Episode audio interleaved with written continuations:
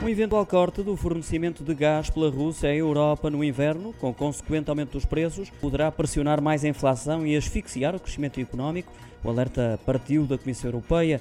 Nas eh, previsões macroeconómicas de verão, hoje divulgadas, o Executivo Comunitário avisa que tudo vai depender da evolução da guerra e das implicações que daí advêm quanto ao fornecimento do gás russo à Europa.